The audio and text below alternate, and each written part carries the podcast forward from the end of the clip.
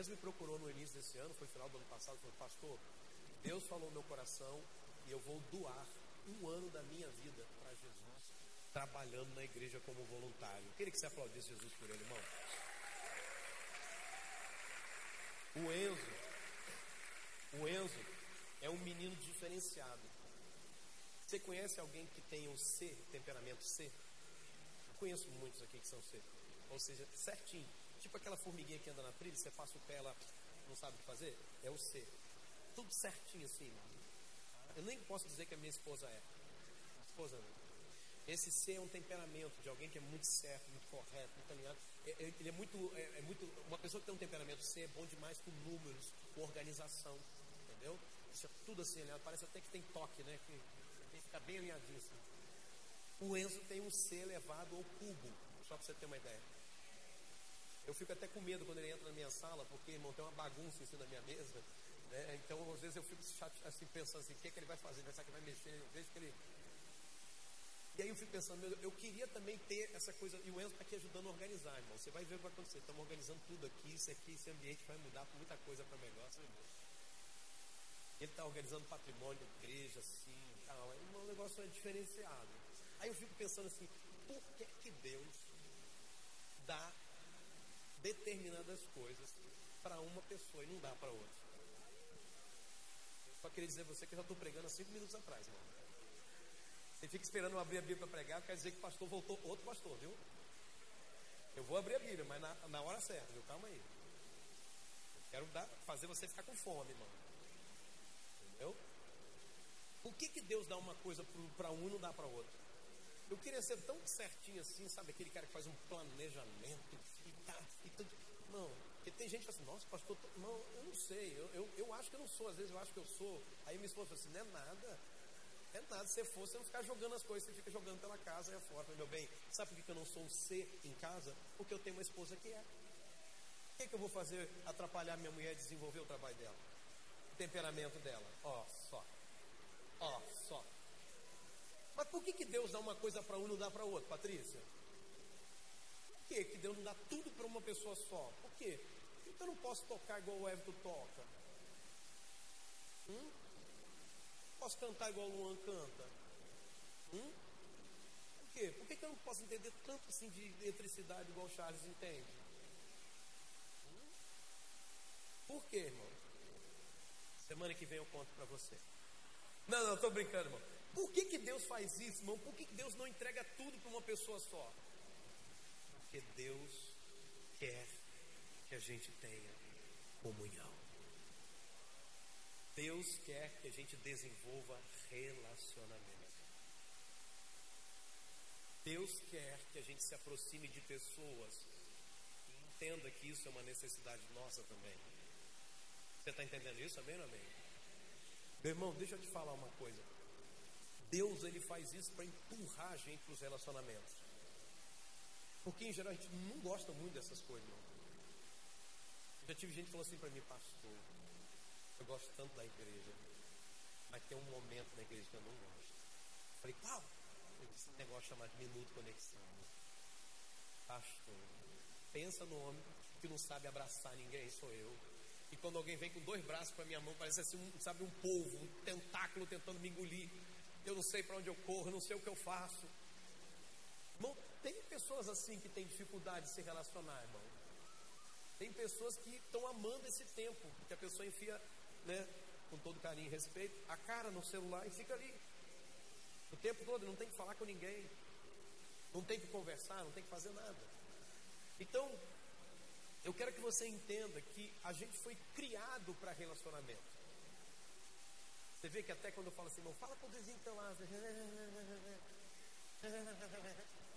Tem gente, irmão, que é tipo assim, pastor está olhando, então eu vou só olhar para a pessoa e vou balançar a cabeça. Ele não fala, mas ele balançando a cabeça. Olha Deus revelando aí, ó. Só que, ainda que a gente tenha sido criado para relacionamento, Desde que o pecado entrou no mundo, nós temos dificuldade de relacionamento. Lembra quando Deus chegou no jardim? Em Gênesis está escrito, Moisés escreveu, em Gênesis está escrito que quando Deus chegou no jardim depois do pecado, a Bíblia diz que Adão se escondeu entre as árvores do jardim e ficou lá. Daqui a pouco Deus falou: Adão, cadê você? Está aqui, Senhor, está aqui. Me escondi. Agora, a pergunta é: por que, que a gente precisa ter comunhão? Por que, que a gente precisa ter comunhão? Está me ouvindo bem aí, amém? Todo mundo me ouve bem? Não, não está ouvindo? Ah, tá, porque eu parei de falar. Deixa eu te falar aqui. Por que, que a gente precisa ter comunhão, irmão? Hã? É sobre isso que eu quero falar com você nessa noite, viu? Eu dei um título para esse irmão muito doido. Hashtag tamo junto. Tá, tá, aí? Tá ele aí? Cadê? Tá ele aí? Pode colocar aí, coloca aí. Cadê? Ah, não, não botar, não. Tem o um texto primeiro. Vamos ler o texto primeiro aqui, irmão. Vamos seguir aqui. Pega a sua Bíblia aí, Provérbios capítulo 27, verso 17. Aleluia! Meu Deus. Provérbios 27, 17. Quem achou, diga amém. Amém. Tá bom? Achou? Diz a Bíblia assim: Assim como o ferro afia o ferro, o homem afia o seu companheiro. Na versão que eu escolhi é: Como o ferro com o ferro se afia, assim o homem ao seu amigo. Amém? Agora vai. Vamos repetir esse versículo, irmão, só para a gente não esquecer? Assim como o ferro afia o ferro, assim o homem ao seu amigo. Diga Provérbios 27, 17. 7, 17, né? Bom, aí eu coloquei o título desse sermão, hashtag tamo junto. Porque é essa gíria do pessoal. Aí talvez você olhe e fale assim, nossa, pastor, o título desse sermão está muito descolado. Então tá bom, irmão, vou dar um outro título para você ficar relax. Poder da comunhão. Poder da comunhão. Pronto. Você está satisfeito com o título agora? Ó, tamo junto, mas é o poder da comunhão. Mas é tamo com U, tá? Tamo junto. Eu botei do meu jeito assim, tamo com junto, viu? Ok. Poder da comunhão.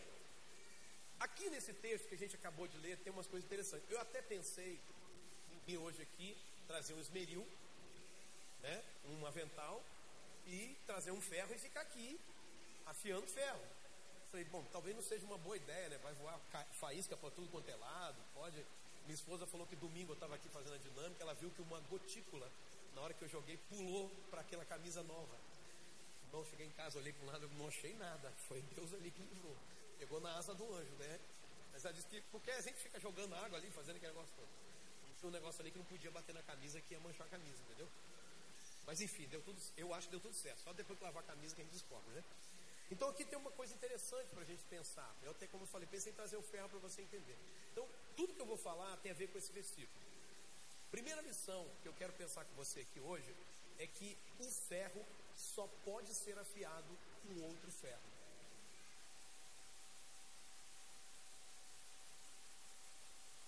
O ferro não pode ser afiado com madeira. O ferro não pode ser afiado com plástico. O ferro não pode ser afiado com borracha. Acho não é canseira, né?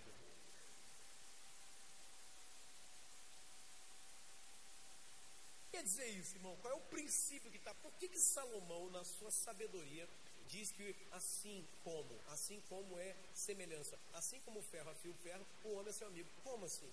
A gente tem que descobrir como é que o ferro afia o ferro. Começa por aí. Então, primeiro princípio eu quero que você entenda que o ferro só pode ser afiado com outro ferro. O que quer dizer isso? Você precisa de alguém que seja da mesma essência que você para alinhar a tua vida. Tem que ser alguém da mesma essência. O ferro precisa de outro ferro, ou seja, da mesma essência. Você está entendendo isso, amém? Então, não adianta falar assim, não, eu vou me relacionar só com animais. Irmão, não vai rolar. Por mais que os animais sejam uma benção, mas o cachorro não tem como afiar a tua vida, alinhar você. O melhor amigo do homem é o cachorro. Não é não, o melhor amigo do homem é outro homem. Veja bem, gente precisa de gente. Não, só eu, só eu e Deus já tá bom. Tá bom não. Tá bom não. Só eu e Deus. Não, seja te provar que não tá bom, Deus criou o homem. Amém? Amém? Só tinha Deus e o homem. Só tinha. Adão e Deus, mais ninguém, irmão. Só Adão e Deus. Agora deixa eu falar, quem faz a constatação de que não era bom para o homem estar sozinho foi Deus, não foi Adão. Agora tem um porém, irmão. Deus falou que o Adão com Deus estava sozinho do mesmo jeito. Aí eu confundindo a cabeça aqui, não, pastor está falando heresia, não, não estou falando heresia. Deus não está dizendo que ele não era útil para a vida de Adão, mas Deus está falando em termos de relacionamentos necessários, Adão me tem. Mas Adão precisa de um outro da mesma essência que ele. Olha o que diz o Tegênesis aí, é, 2,18. Então o Senhor Deus declarou, foi Deus quem falou: não é bom que o homem esteja só. Peraí, mas não estava com Deus? Mas Deus falou: está só do mesmo jeito. Lembra? Você lembra de é, Ana, mulher de Elcana, que também tinha uma mulher chamada Penina? Você lembra dele? Lá em 1 Samuel? Lembra? É? Ana era estéreo, possivelmente Eucana resolveu casar com Penina porque a mulher Ana era estéreo, falou, vou arrumar outra mulher para ter filho, que a minha não está tendo, mas eu vou ficar com ela, vou cuidar dela, porque a Bíblia diz que Eucana amava Ana. Quando Ana está chorando, fala, ah, eu não tenho filho, aí vira o abençoado do Eucana. Ô mulher, eu não sou melhor para você, mais do que dez filhos? Mas que cidadão sem noção, gente. Ele, o, o, marido vira para a esposa, eu não sou melhor do que dez filhos. E melhor o quê, rapaz? Filho é filho, marido é marido. Amém ou amém? Filho é filho, marido é marido. Agora veja bem. Deus está dizendo claramente: não é bom que o homem esteja só. Eu farei para ele alguém que o auxilie e lhe corresponda. Olha que interessante, irmão. O que, que a Bíblia está dizendo para mim e para você, irmão? Por que, que Jesus se fez homem? Da mesma essência que eu e você. Para que a gente entendesse que é possível se relacionar com Ele, porque Ele é da mesma essência que nós. Porque não é Deus, eu não vejo, Deus está lá no céu. Então tá bom, Jesus vem, Filho de Deus, como homem, diz: Ó, tá vendo? Você consegue chegar mais perto, porque você me vê como alguém da mesma essência que você. Então deixa eu te falar uma coisa, adolescente. Jesus sabe o que é ser tentado quando seus hormônios estão sacudindo dentro de si. Ele sabe como resolver essa situação. Corra para ele. Se relacione com ele fala: Jesus, eu estou numa crise. Tem hora que eu acho que eu fui achado na lado do lixo. Tem hora que eu acho que, que eu não sou filho do meu pai e da minha mãe. Irmão, ou é só eu que quando adolescente tive essa crise? Eu olhava meu pai e minha mãe e falava assim: Eu não sou filho dele, não. Não sou, não sou. Não pode ser. É só eu, só eu que penso nisso ou tem mais alguém que pecou assim como eu também? Levanta a mão. Não, eu fui adotado. Pode ser. Se cavar, vai achar que eu fui adotado. Não sei, irmão. Passa uns negócios na nossa cabeça que a gente não entende, mas são crises. E a gente precisa correr para Deus. Aí a gente fica, ah, meu pai não me entende, minha mãe não me entende, ninguém me entende. Percebeu? Corre para Jesus, irmão. Jesus foi adolescente também. Os hormônios pipocaram dentro dele. Então vamos voltar aqui. Vamos lá.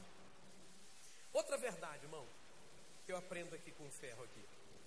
É justamente o fato do ferro ser diferente nos detalhes que vai torná-lo melhor. Porque o ferro daqui vai afiar o ferro daqui, não sendo igual, mas sendo diferente. É da mesma essência, mas nos detalhes eles são diferentes. Nos detalhes eles são diferentes. O esmeril ali de ferro ali é diferente daquela faca que você foi amolar. Aquele machado que você foi amolar. Por quê? Porque nos detalhes são diferentes. Aqui tem um negócio para nós, irmão. Você né, percebeu que Deus não entrega tudo para o indivíduo. Você já pensou nisso? Agora, por que, que Deus faz isso? Porque isso nos força a ter comunhão uns com os outros. Olha só, nos detalhes, eu sou diferente de você, você é diferente de mim. Mas é justamente por causa dessa diferença que a gente pode se alinhar. Porque vai haver encaixe. O encaixe só é possível quando essa parte tem uma coisa que essa aqui não tem. Se for tudo igual, não encaixa. Fez sentido? Então, nos detalhes, a gente precisa ser diferente. Isso tem muito, muito, muito a ver com a vida dois, tem a ver muito com a vida da igreja. Porque às vezes fica naquela assim, todo mundo tem que ser igualzinho na igreja. Todo mundo tem que torcer para o Flamengo. Não, irmão. Não. Existem outras opções melhores. Quer dizer, não tem tanto assim também não. Vamos falar a verdade. Chegou a mensagem para mim outro dia. Um bebê de 11 dias já viu mais títulos que um torcedor do, do Botafogo em 30 anos. Irmão, eu me senti ofendido. Eu me senti ofendido. 11 dias, realmente, um bebê de 11 dias viu três títulos. O Botafogo aí viu nada, irmão. 30 anos. Pelo amor. Agora, a questão é que você não pode tentar ser como a outra pessoa, a não ser que essa pessoa seja Jesus, amém? Por quê? Porque você é bom do jeito que você é. Você é útil do jeito que você é. Deus quer isso aí mesmo. Só você tem a experiência que você tem. Só você vivenciou o que você vivenciou. Por isso que a diferença é importante. É claro que eu não estou falando aqui, irmão, da unidade da igreja. Não, na unidade da igreja a gente tem que ter o mesmo modo de pensar, a mesma visão, o mesmo coração. Isso aqui é indiscutível. Eu estou falando de diferenças assim, de gosto, de preferência. Eu me lembro que sempre nas nossas reuniões administrativas, que nós chamávamos culto administrativo, que de culto não tinha nada, né? deixasse ia rolar até algumas coisas lá esquisitas. Mas lá falava, eu falava o que, irmão?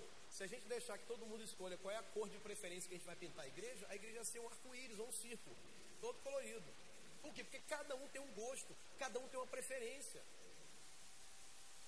Então, isso é o que nos faz ser únicos, porque nós somos diferentes. Agora, escute, você, será que você pode, irmão, ser um profeta, uma profetisa junto comigo, olhar para essa pessoa bonita que está aí perto de você? Se não tiver ninguém, senta perto de alguém então, mas vá para essa pessoa e diga: Olha, você é importante do jeito que você é.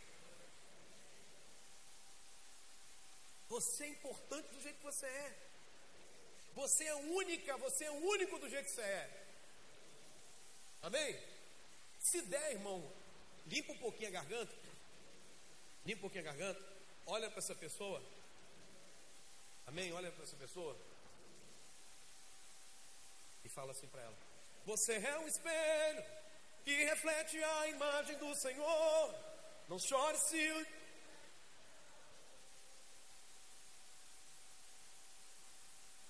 Coisa linda. Você é precioso.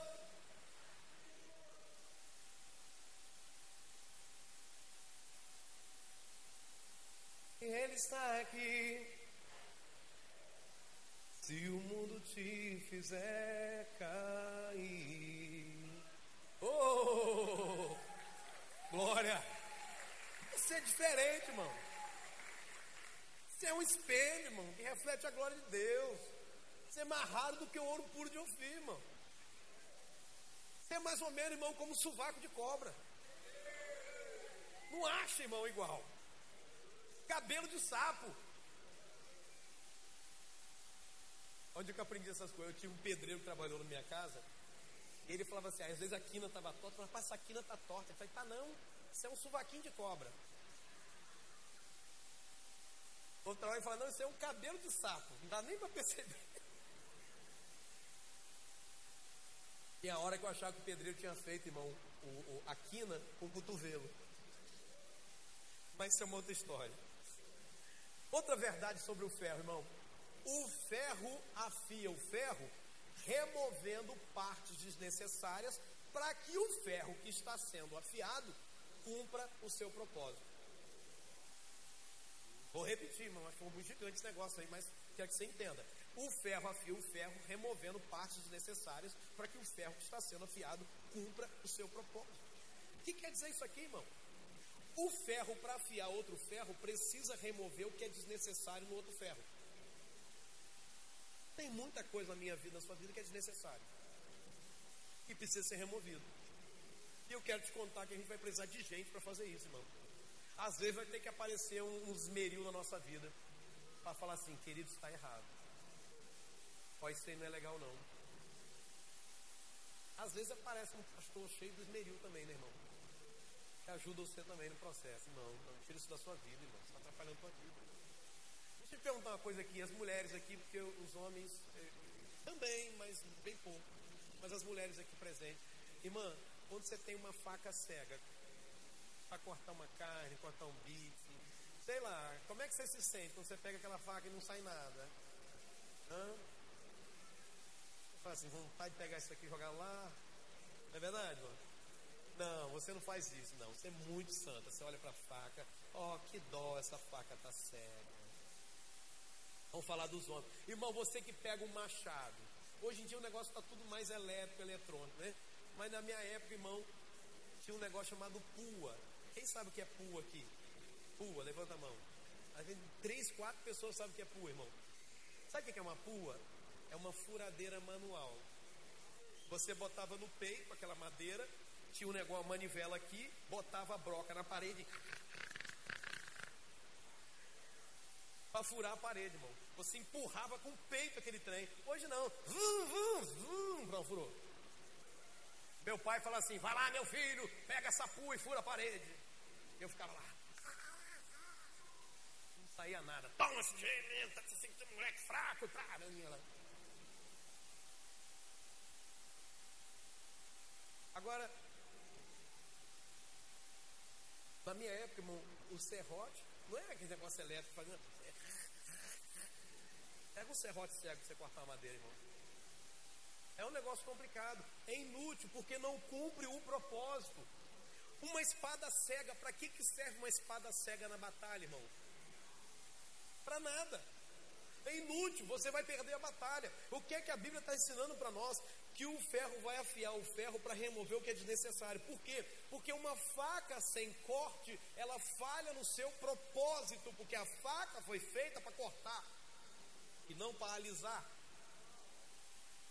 Uma espada que não está afiada, ela perde o seu propósito. Por quê? Porque ela precisa estar preparada para a guerra. Agora veja bem, quando as partes necessárias não são tiradas, sabe o que acontece? Vai atrapalhar o objeto, a faca, a espada de cumprir o seu propósito.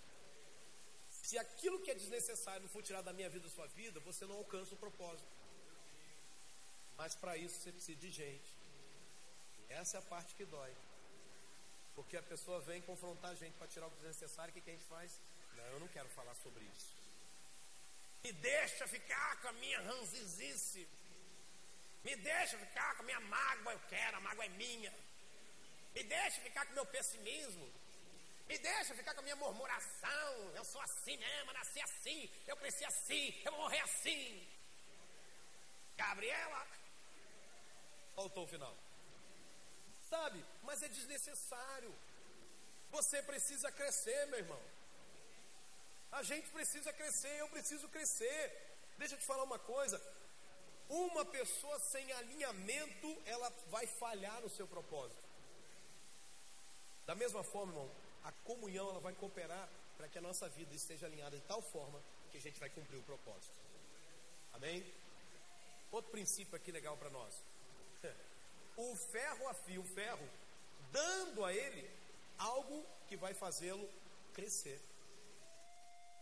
O ferro afia o ferro, dando a ele algo que vai fazer ele crescer. Aqui, vamos pensar de novo na espada ou na faca, por exemplo. Irmão, uma boa faca é cobiçada por muita gente. Meu sonho é ter a faca do Rambo. Aquela faca só faltava falar, irmão. Não é verdade? Cortava arame, tinha bússola, cavava buraco, achava é, água no meio do deserto. Aquela faca fazia tudo, só faltava falar, irmão. Tinha GPS na faca, tinha tudo. Eu não sei você, os homens que conhecem essas coisas, não sei. Não sei, irmão. Talvez eu seja um homem diferenciado. Mas já passei em lugar que eu vi uma faca parecida do ramo. Falei, rapaz, que vontade de comprar essa faca. Para que eu não sei, mas que vontade de comprar essa faca. Uma espada afiada também é cobiçada por muita gente. A Bíblia, por exemplo, fala da espada de, de, de Golias. Lembra? Davi foi enfrentar Golias, Golias o gigante, Golias tinha uma espada que todo mundo falava, rapaz, que espada. Essa espada já fez cabeça rolar, literalmente, entendeu? Entendeu? Essa espada já fez cabeça rolar. Davi olhou ali, Davi entra em combate com Golias, dá aquela santa pedrada, Golias, pum, enfia a cara no chão, Davi corre para cima de Golias, saca a espada de Golias e trum, corta, tem criança no, no ambiente, né? Está na Bíblia, tá? Mas corta a cabeça de Golias, irmão. Aí voa sangue. Não, não, estou brincando. Tem isso, tem, mas não vou falar isso, não. Vou falar que é voar sangue para tudo quanto é lado. Não posso falar tem um monte de criança aqui.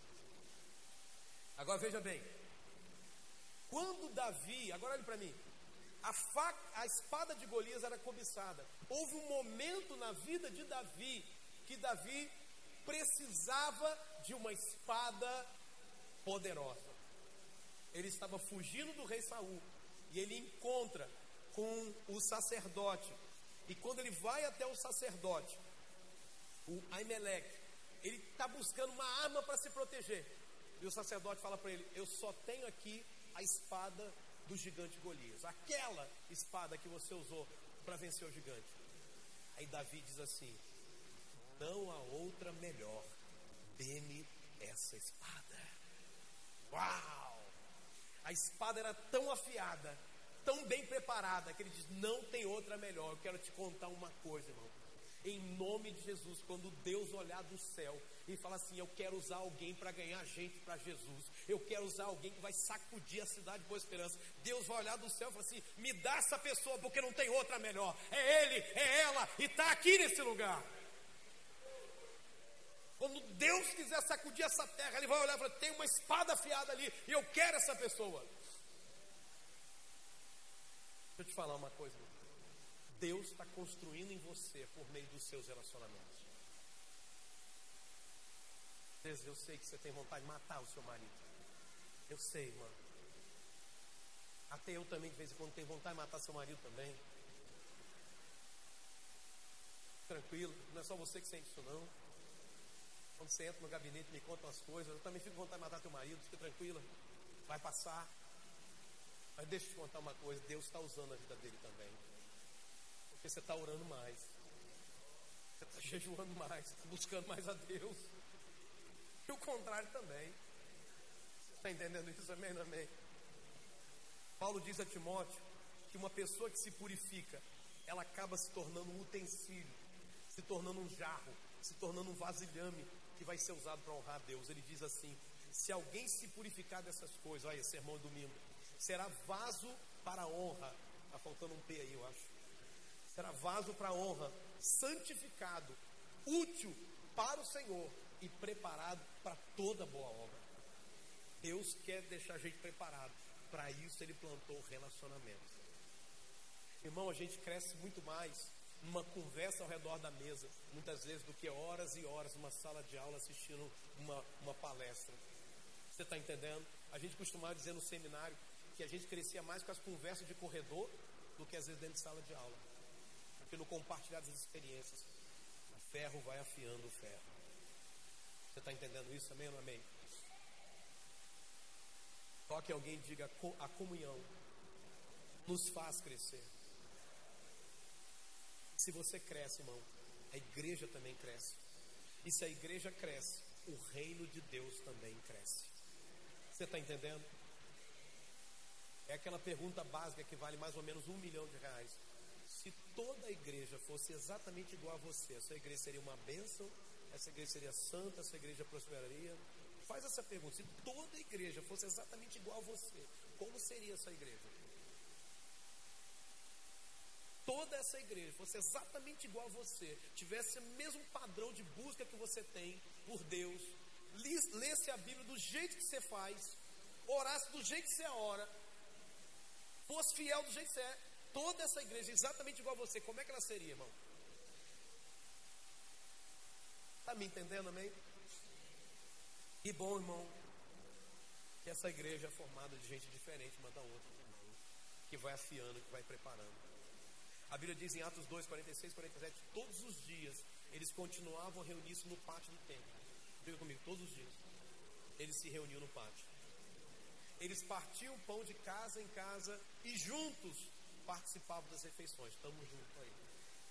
E com alegria e sinceridade de coração, louvando a Deus e tendo a simpatia de todo o povo. E o Senhor lhes acrescentava diariamente os que iam sendo salvos. O que está aqui, irmão? O fato, olha, olha para o texto inteiro. Pode deixar o texto aí na tela. O fato deles viverem em comunhão diária trazia também acréscimo diário de gente salva. Em outras palavras, a comunhão era diário, era diária. E o acréscimo de pessoas também era. O que é que Deus colocou aqui para nós, irmão? Ele está dizendo o seguinte: Deus salva pessoas quando a igreja vive em comunhão. Eu vou repetir, talvez você vibra um pouco melhor do que você vibrou agora. Deus está dizendo para mim e você que quando a igreja dele vive uma comunhão intensa, pessoas vão sendo salvas através da comunhão dessa igreja. Porque, irmão, Ninguém quer trabalhar numa empresa onde os funcionários falam mal uns dos outros ou falam mal do seu patrão. Da mesma forma, ninguém quer ir para uma igreja onde irmãos falam mal dos irmãos, falam mal da sua liderança. É um princípio, só um princípio. Aqui, a igreja viveu uma comunhão diária. E a cada dia Deus ia acrescentando mais gente salva. É assim que é na palavra e poder, amém, amém? Eu sei que esses meses estão sendo poderosos, irmão. Eu ficava de lá só, só vendo as fotos. Como dizia meus amigos, né? Ficava lambendo aquela carne da comunhão com, com, com a testa, né? Só olhando, meu Deus, olhar churrasco. Tinha gente que mandava foto de, de carne assim. Esse tempo de purezão está sendo uma bênção, tá, irmão? Né? A barriguinha que diz, né? Eita glória, né? Meu Deus. Então veja, a comunhão era diária e o acréscimo pessoas também. Outro princípio que eu aprendo é que o ferro afia o ferro, estando o mais próximo possível. Estando o mais próximo possível. Você tem que encostar um ferro no outro. Você já viu como é que faz no esmeril? Você encosta ali e força ainda. Aquele ferro, aquela faísca subindo e você encostando ali. Veja bem, irmão o processo que leva o ferro a afiar outro ferro é o atrito.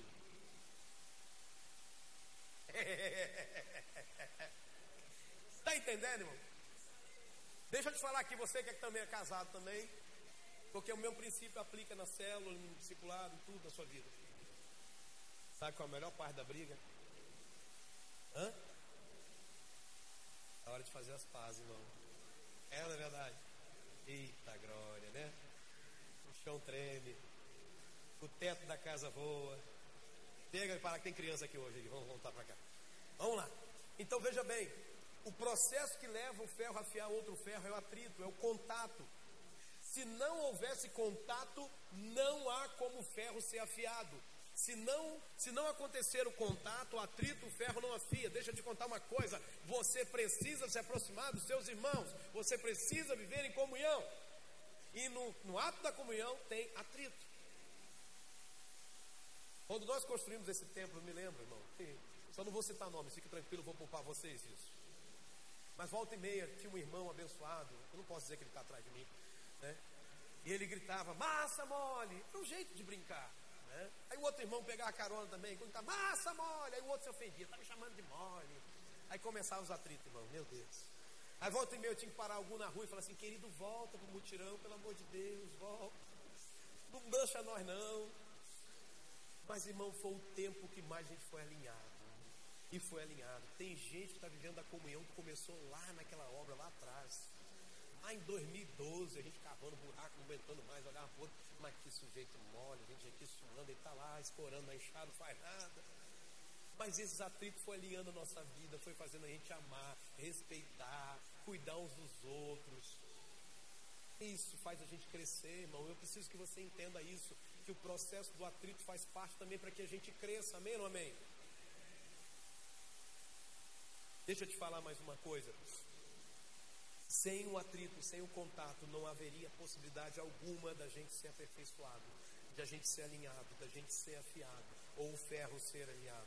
Da mesma forma, é a comunhão que vai alinhar nossa vida. É o fato da gente estar junto, irmão. Louvado seja Deus pelas nossas células. Eu não sei como é que seria a nossa vida se a gente estivesse aqui só domingo à noite, fosse embora para casa e fosse só se ver domingo que vem de novo. Aí vem aquela cara de santo, cheio de pecado. Eita, papai. Mas não, irmão, a gente sai daqui, vai compartilhar. O que, que Deus falou com a gente? Nossa, eu também preciso ser purificado. Meu Deus, eu preciso de oração. Eu preciso, ah, eu preciso estar junto com meus irmãos, meu Deus. Quero falar para você que está aqui hoje, que está caminhando conosco por esses dias. Eu quero dizer que, eu costumo dizer que o pior lugar para alguém se esconder em boa esperança é na palavra e poder, irmão. Se alguém pensa, a igreja é grande, ninguém vai me notar, você está enganado. Porque a gente se importa. Porque a gente quer chegar perto. Sabe? Que a gente não aguenta dar um abraço assim, daquele de foca, né? Que bate nas costas assim, entendeu? A gente gosta de apertar para os olhos quase sair, entendeu? A gente gosta de estar junto das pessoas. Sabe? Louvado seja Deus pela nossa igreja, assim. Essa comunhão maravilhosa faz a gente crescer. Esse amor vai unindo a gente, vai fazer a gente se tornar pessoas melhores. A gente só é o que a gente é por causa disso, irmão. Amém, mãe? Meu Deus. Eu também podia ter água de coco, né? Ah, falei alto no microfone, né? Foi sem querer. Foi sem querer. Atos 2,44 diz assim: vamos ler juntos? Os que criam mantinham-se unidos e tinham tudo em comum. Eu preciso que você saiba que o conceito de igreja, de acordo com a Bíblia, é família, mas a maioria de nós passou por igrejas onde esse conceito de família não existia. Então é o seguinte: cada um por si e Deus por todos. Esse era o conceito. A gente ia o seguinte: me dá a minha bênção, eu quero saber da minha bênção, o outro no problema do outro. Mas temos aprendido na palavra sermos uma igreja parte desse princípio de viver como família. E eu preciso te contar uma coisa, irmão: família dá problema. Família, o povo briga naquele churrasco domingo à tarde, entendeu? Um chega lá, fala um negócio que o outro não gostou. Outro repara, fala: Nossa, esse pano de prato tá sujo. Aí a mulher se ofende. Não vou mais cozinhar para ninguém. Família é assim, irmão. Mas sabe qual é a melhor parte? É que ele sabe que nunca vai existir ex-filho, né? ex-pai, ex-mãe. Vai continuar sendo família. Sempre vai se reunir, sempre vai estar junto. A maioria de nós, olhe para mim, foi ferido dentro da sua família. E a gente vem para a igreja e pensa assim: vai me ferir também. Eu não quero. Porque eu já me relacionei um dia e me machuquei. Eu não quero me relacionar de novo machucado. Mas eu preciso te contar que as nossas feridas também curam. A Bíblia diz que é pelas chagas de Jesus que nós somos curados. É pelas feridas de Jesus que a gente é curado. Eu tenho muita ferida na minha vida, certamente você também tem. Mas as minhas feridas também podem curar as suas feridas. E as suas feridas podem curar as minhas feridas. Você está entendendo isso? Irmão, irmã, amigo, amiga, deixa eu te falar uma coisa. É na comunhão que as partes necessárias vão ser abandonadas por cada um de nós. É na comunhão. Eu preciso te contar você precisa desse irmão, dessa pessoa que está aí perto de você, para contribuir para o seu crescimento. Exatamente por isso que essa pessoa é diferente de você. Exatamente por isso, por causa dessa diferença, nós podemos fazer mais, alcançar mais e ir mais além. Nós vamos permitir que as diferenças do outro cooperem para o nosso crescimento, para o nosso alinhamento, para que a gente também possa viver o propósito de Deus na nossa vida. Então, eu quero dizer para você que esse é um tempo para a gente estar mais junto. Esse é um tempo para a gente estar vivendo mais perto dos outros. Esse é um tempo para a gente estar mais envolvido uns com os outros, irmão. Esse é um tempo para a gente comer junto. Esse é um tempo para a gente viver o melhor de Deus. Sabe por quê, irmão? Porque no céu não tem uma nuvem para você e uma nuvem para mim. No céu não tem ado, ado, ado, cada qual no seu quadrado. Não tem, irmão. No céu é intensa comunhão.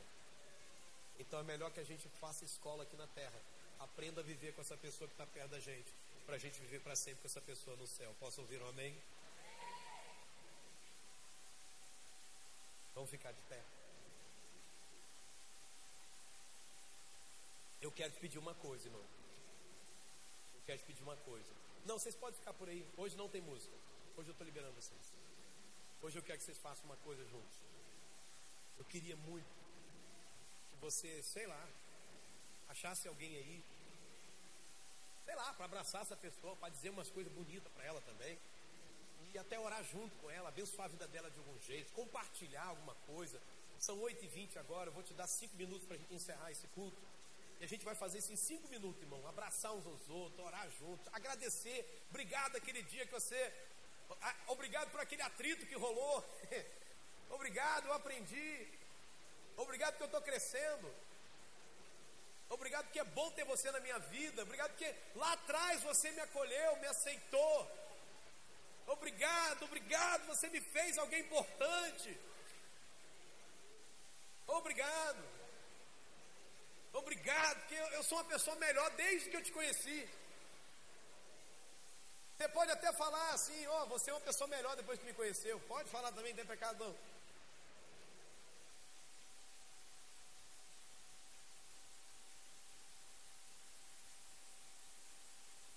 Obrigado pela sua vida. Obrigado que você faz diferença. Obrigado, meu amor, por você existir na minha vida, meu bem. Ah, meu Deus, não vou fazer isso não. Outro dia eu faço, meu bem.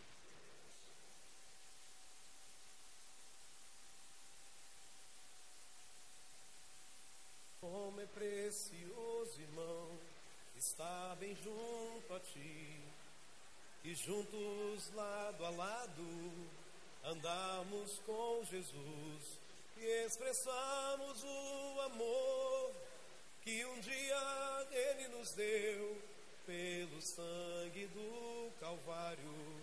Sua vida trouxe a nós aliança no Senhor eu tenho com você. Não existem mais barreiras em meu ser. Eu sou livre para te amar, para te aceitar e para te pedir. Perdoa-me, irmão. Eu sou um com você no amor do nosso Pai, somos um no amor de Jesus. Sou um com você no amor do nosso Pai, somos um no amor de Jesus. Aliança no Senhor eu tenho com você. Não existem mais barreiras em meu ser. Eu sou livre para te amar, para te aceitar e para te pedir. Perdoa-me, irmão. Eu sou um com você no amor do nosso Pai, somos um no amor de Jesus.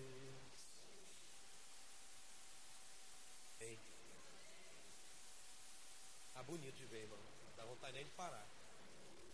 Nós estamos com saldo ainda, irmão, de mais dois minutos, você, mais um minuto você fazer alguma coisa bonita aí pelo seu irmão, viu? Você tem um minuto para fazer um negócio legal aí por ele. Após esse um minuto, pega na mão dessa pessoa, nós vamos orar.